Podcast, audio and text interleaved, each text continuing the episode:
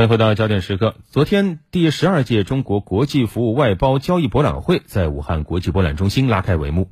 善于动脑的机器人、AI 虚拟人、会说四十二种语言方言的主播，这些世界最前沿的人工智能科技悉数登台亮相。那接下来，我们就跟随湖北台记者李一凡、沈亚杰一起去现场感受一下。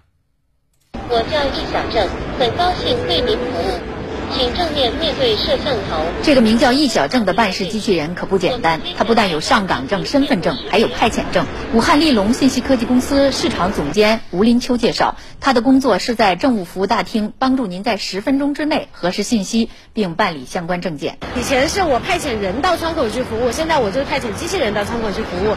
我把材料准备好之后，我是交给窗口的工作人员去审嘛，然后现在通过我们的机器人就能够去。判断这一些材料是否符合收件条件，并且是否能发证。这款机器人现在我们在北京啊、四川啊、海南呐十四个省市都已经上线了。吴林秋说：“不要以为它只是机器人好欺负，如果办理证件的法人签名、公司名称和身份证件不相符，经过逻辑推理之后，他照样不给办证。”很开心来到第十二届中国国际服务外包交易博览会的现场。Now I will broadcast for you in English. これから日本語で情報在いたします。正在进行多语种无缝切换的是主播小青，他不是组委会聘请的专业人士，他是 AI 虚拟人，他可以说四十二种语言及方言。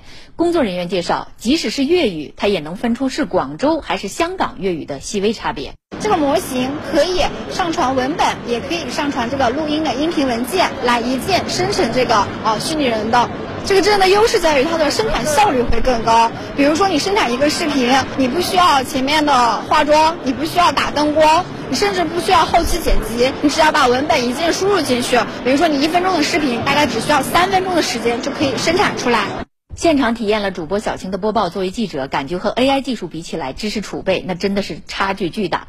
呃，对了，展会现场不光有能说四十二种语言的主播机器人，还有在流动生产线上巡回检测的机器人。在产业集聚展区，来自天津的飞特检测技术有限公司的展台，办公室主任焦璐正在展示会动脑筋的机器人。我们的核心技术有 AI。视觉引导、视觉测量，包括算法、光学，我们相当于给这种机械臂装上了眼睛，装上了脑子，它最终可以通过脑子一些活动，就达到像人一样的这种智能决策这样一个功能。焦璐表示，目前这款机器人产品不但服务国内的汽车行业，已经出口德国、墨西哥等国家。十二届中国国际服务外包交易博览会围绕“数字新机遇，外包新未来”主题展开，服务外包领域的龙头领军企业前来参展，更加突出中国服务的品牌影响力。中国国际投资促进会互联网客户中心专委会秘书长米辉波表示：“呃，首先规模是这十二届以来最大的，那其次呢，啊，也是有新技术、新的突破，就是 AI 的新技术。”在服务外包的各个领域，包括这个技术外包、IT 外包，可能都带来了一些挑战。